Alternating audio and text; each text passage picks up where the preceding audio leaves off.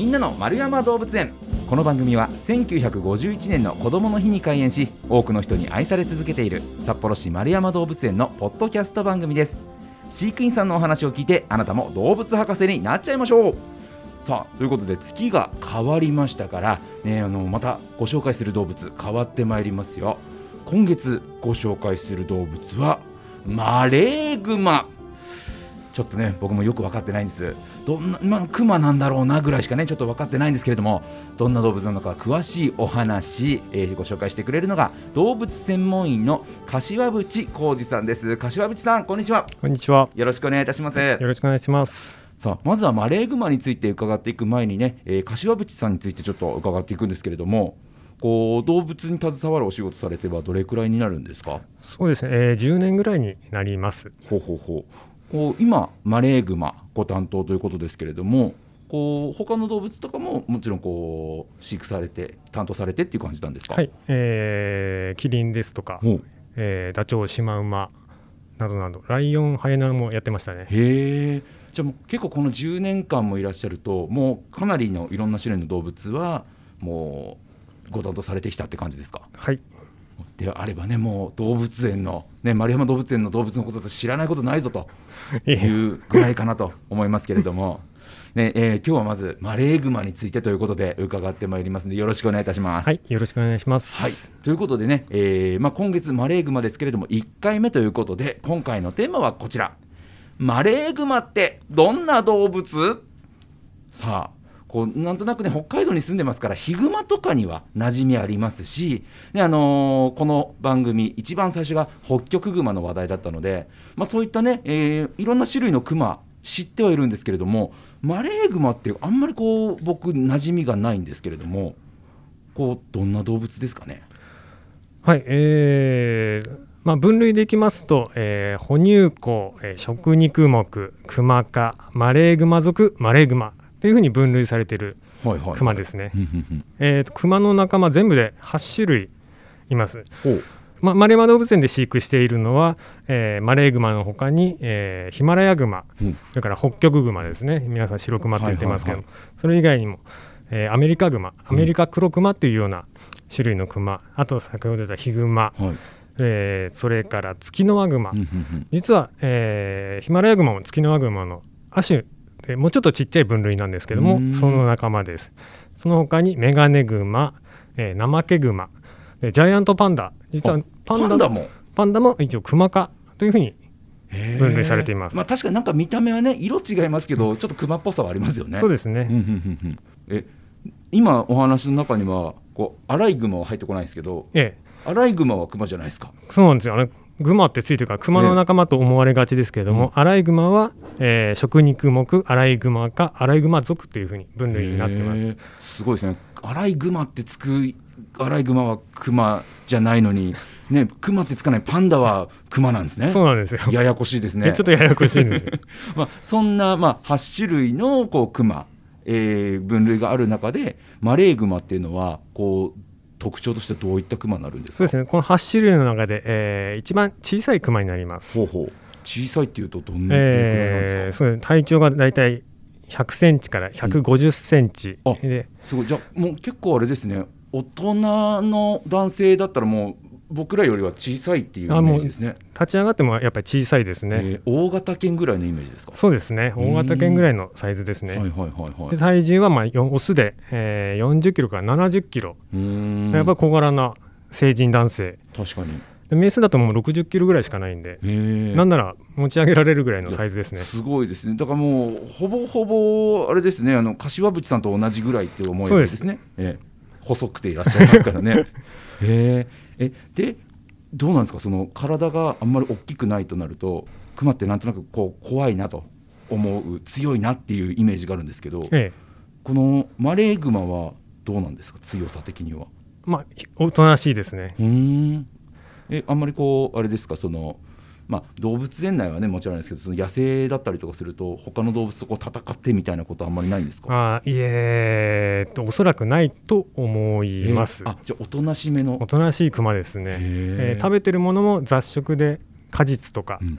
小さな虫とか植物性のものを食べています、あそうなんですね。なんか熊って肉食なのかなと思ってたらそんなことはないんですか？そうなんですよ、えーさっきも分類で出ましたけれども食肉目というと、うん。えー肉を食べてそうですよね。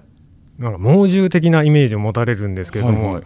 えー実は純粋な肉食だと、えー実はホッキョクグマぐらいですね。実はヒグマなんかも意外と植物性のものを食べてます。あ確かになんとなくねあの木の実とかを食べるって話を聞いたこともあるし、そうなんですね。そうですね、えー例えば鮭なんかを食べてるイメージがありますけれども、はいはいはいはい。えー実はあれは季節性のもので、えー秋に上がってきた鮭を食べてるとこがこうピックアップされてるからなんとなく肉食動物のイメージありますけども、はいはい。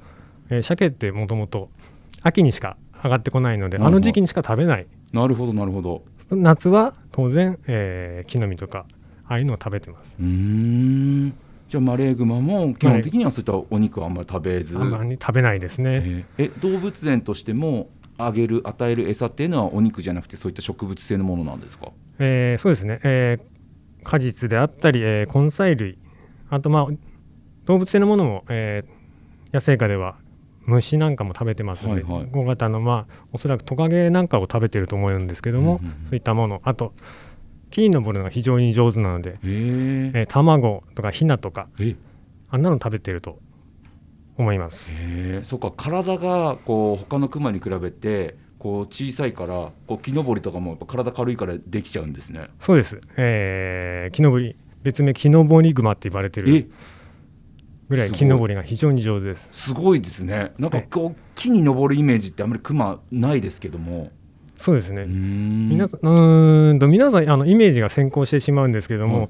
えー木に登るから実は小さいんです。あって、えー多分あれ以上体が大きいと木に登って木の実が食べられないこことになるんですよね。うんうんうんうん。えーヒグマも木に登って食べますけどあ木に登ることはもちろんできるんですけども、はいおそらくあの体重を支える木っていうのはそうですよね。そうそうないんです。大木じゃないと大木じゃない。ねなかなかその餌を取るのに登れる木っていうのがないんであれば、うん。その能力はいらないな。それよりも、うん。えーヒグマは北方の方に住んでるので寒さをから身を守るために体を大きくしてはい保温のために体を大きくなってるんですけども、そういうふうに体が変わっていくものでうん。す動物。餌をより食べるために便利に食べるために体を逆に大きくしなかったっていう生きる術というか。術ですね。面白い。えちなみにマレーグマって名前がつくだけあってマレーにいるんですか？そうですね、えー生息地は、えー一般的には、えーインド北東部からミャンマータイスマトラ島ボルネオ島ほうほうほうマレー半島の森林に住んでますね。うんじゃあなんとなくこう東南アジアの。東南アジアですね。へえそうかまあ森林だとね食べる餌はなんかいっぱいありそうですね植物性のものだったりとか。そうですね、えーここはちょっと皆さんのイメージが正しいと思いますけども、うんえー歌で熊の歌といえば有名な曲がありますけども、はいはい。ある日森の中。そうです、うん。熊って森の中に住むもともと生き物でそうかそうかそうですその中で唯一違うのが北極熊ですね実は、あそうですね。住むとこ北極圏に木が少ないところに森林性が弱いのは実は北極熊ですうん。ねその以外の熊はほとんどが森林に住んでます。なるほど。でこうマレーグマはこう他にはどんな特徴がありますか？非常に立ち上がるのが上手です。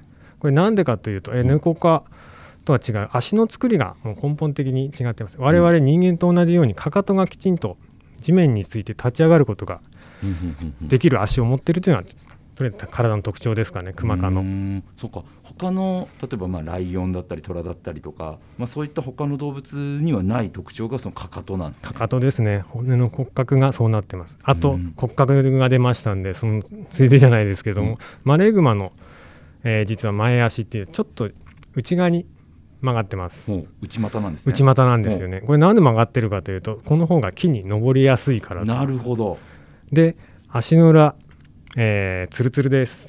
毛が生えてないですこれも滑り止めの役目になって、なるほどなるほど。えー木登りに有利に働いている体の特徴ですねすごいだからもう本当に木の木登りに特化してるんですね。木登りに特化してる体の大きさにしても足にしても手にしても。だってそこが食べ物あるんですよ いやでもなんかすごいわかりやすいですよね。えなんか動物の体ってちゃんとこういう理由があってこうなんだよっていうことがちゃんと分かるから、えそうなんだ。だから見てみると実際に丸山動物園に来てマレーグマ見た時に、ええ。これはなんでこうなんだよなんで体小さいんだよとかそうですね。えーなんでこう言ってこう足の裏はこうなんだって説明できるとこうかっこいいですもんね。ええ。うーん。いやすごい面白いですね。え他には何かあります？あとはですねえーっと首の下あたりに、はい。えー全身黒いんですけども顔とこの辺り胸の辺りですかね、はいはい。その辺りに、えー白とかお橙色の模様が入ってます。はいはい。これがまあオレンジ色が強かったりすることが多いんで、まあ、サンベアサンベア太陽ですね。太陽ってはいはいいうような言われ方してます、へー。えー一方で月のワグマ、うんこの模様が月の形に見えるからっていう、まあ、そういう名称もあります。はいはいはい。でこれだけ聞いてるとあそうなんだってなってしまいますけれども、実はここについてる意味っていうのも非常に大事でですね。胸に胸についてる。印があるのははい。なんでここについてるかっていうのをはい考えると、ここどういう状態なら見えると思います？どういうあとまあ立ち上がってるそうなんですよ、うん。立ち上がってここを見せる。ために足かかとはうん。きちんとついて立ち上がる、うん。でマレーグマは基本的には単独で生活しています。クマ科ほとんど全部ですね。単独で生活しています、はい。でも縄張りの中に違う、えー仲間が来た時にどうするか、はい。コミュニケーションを取らなきゃいけないんで、はいはい。とりあえず立ち上がるんですよ、うんうん。で立ち上がった時に一番見やすいのがやっぱり胸元っていうので。で我々も、えーパッて人に会った時にはい。確認する手段は我々はまあ顔のうんうん。で見ますよね、はい。でこれができるの実は我々人間と猿類、えー類人猿の仲間チンパンジーとかゴリラですね。ああいうのも顔で識別できます、はい。それ以外にクマは実はここで識別できてるっていうふうに言われてます。えー、じゃあ一体一体若干その模様の形だったりとか大きさだったりとか違って、ええ。あこれは田中田中熊ですね、え。これ佐藤熊ですねみたいなことなんですね。あこれ違う初めて見る顔だっていうのはここでどうやらし、えー。えー識別してるというふうに言われています。面白い。面白いですよねでもこう僕もそうなんですけど人間だけどこう前に一回会ったことあるんだけどあの人誰だったっけなみたいな思い出せないことあるじゃないですか、ええ。熊もやっぱそういうことあるんですけど、ね、あれこの人はこの熊初めてな気するけどあれなんか会ったことある感じ出してきてるぞみたいな。まあ、どこまでそのコミュニケーション取って仲間意識がとおそらくないので、はいはい。あんまり来てほしくないとかぐらいですかあー。えじゃあそれを見せることであれですか？このこう威嚇みたいな意味もちろん威嚇もあると思います僕の方が大きいよっていうふうに立ち上がることによって、えー殴り合いとかやっぱりしたくないじゃないですか、はいはい。我々人間も。熊同士でもわざわざ喧嘩するのも嫌なんで、うん。そんなに害ないですよってあお邪魔しました。